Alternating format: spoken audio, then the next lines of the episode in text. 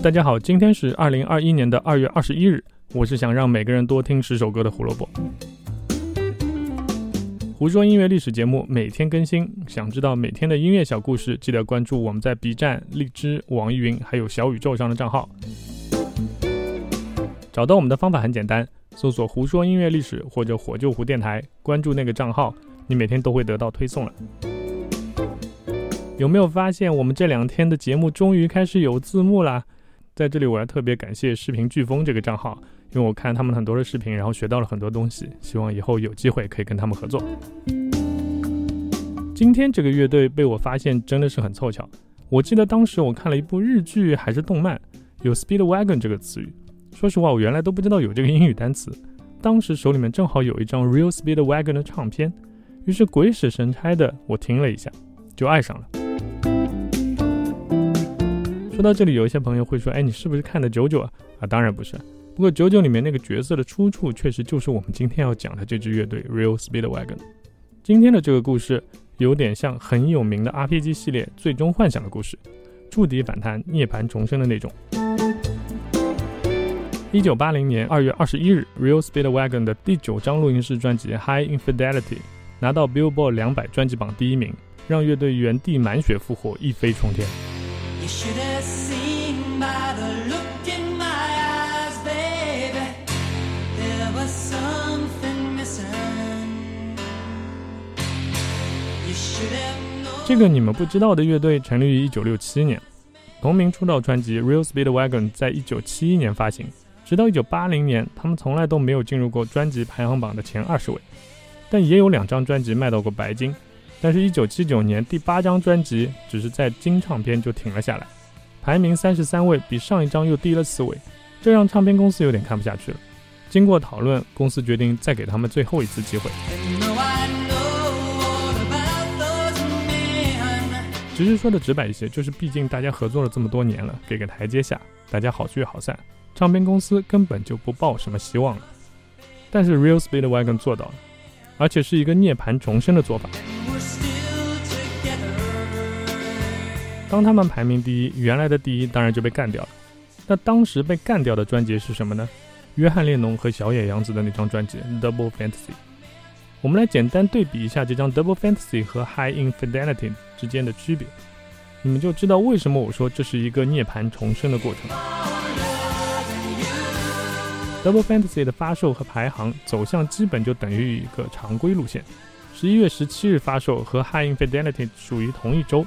但是他在第二周就进入了榜单，比《High Infidelity》早了一个星期，在第四周就已经上升到了第一，这才是正常操作。你要有宣传攻势，一开始就打出来，因为之后还有新的唱片发行，人们总是喜新厌旧的，要冲榜一定是一开始。但是我们来看看这边连自己唱片公司都不待见的 Real Speedwagon 的专辑排名是怎么样的。十一月二十一日发售，我不得不吐槽一句。放在约翰列侬的专辑后四天发售，唱片公司是真没把 Real Speedwagon 当人看了。就像你自家一个电影在院线上映，四天前放的是《复联四》，你说你会不担心你们的票房？结果呢？专辑用了三个星期，刚进入 Billboard 两百榜单，排名六十二。唱片公司觉得也就那样了，别急，接着好戏就来了。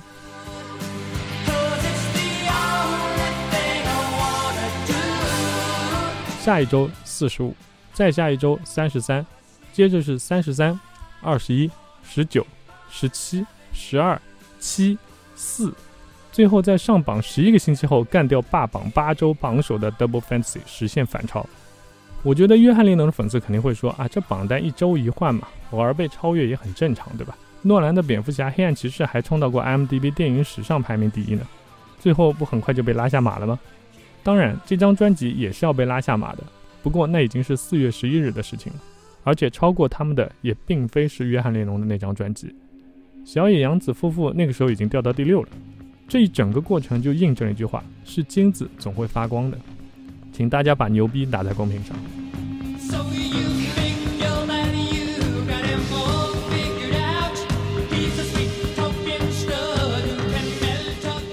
我们现在来听今天的推荐歌曲《Don't Let Him Go》。乐队的吉他手 Kevin Corin 以前总是习惯写自传体的歌，但这次例外，他创造了一个虚拟人物，把乐队五个人的个性都捏合了进去。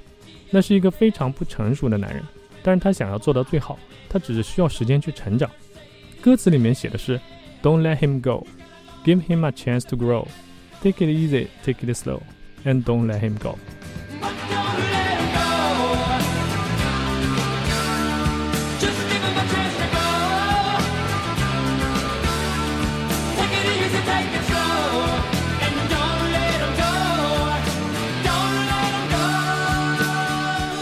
们结合封面上那个穿着内衣、浓唇艳抹的女人，和还不知道自己背后发生了什么在摆弄着唱机的男人的时候，再想想专辑名字《High Infidelity》，你好出轨，我们就应该知道这是怎么样一个故事了。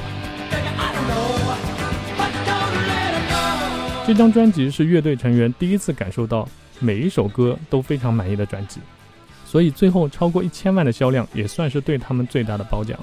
只可惜之后的专辑太过于着急，想要一蹴而就，成绩不是很理想。Kevin Cronin 承认当时有点太自负了，如果再等等，也许结果就不一样了。我很庆幸自己当时手里面有这张专辑的黑胶唱片，也很庆幸自己有时候会乱听一下不知道什么歌手的作品，所以才发现了这样的好专辑和好歌。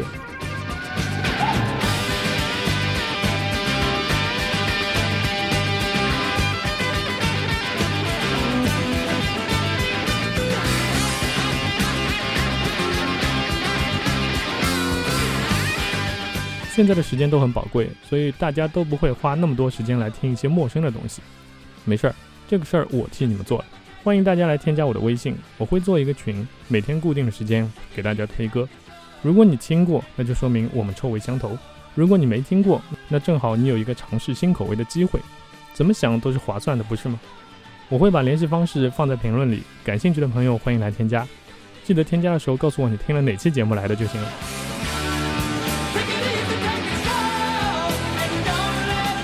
胡说音乐历史，音乐会让每天更重要一点点。明天我们要说的故事，大概是现代音乐历史上最好笑的几件事之一，而且你们还未必知道。一个重金属乐队被抢去了一个重要的奖项，谁那么大胆？明天来听听吧，拜拜。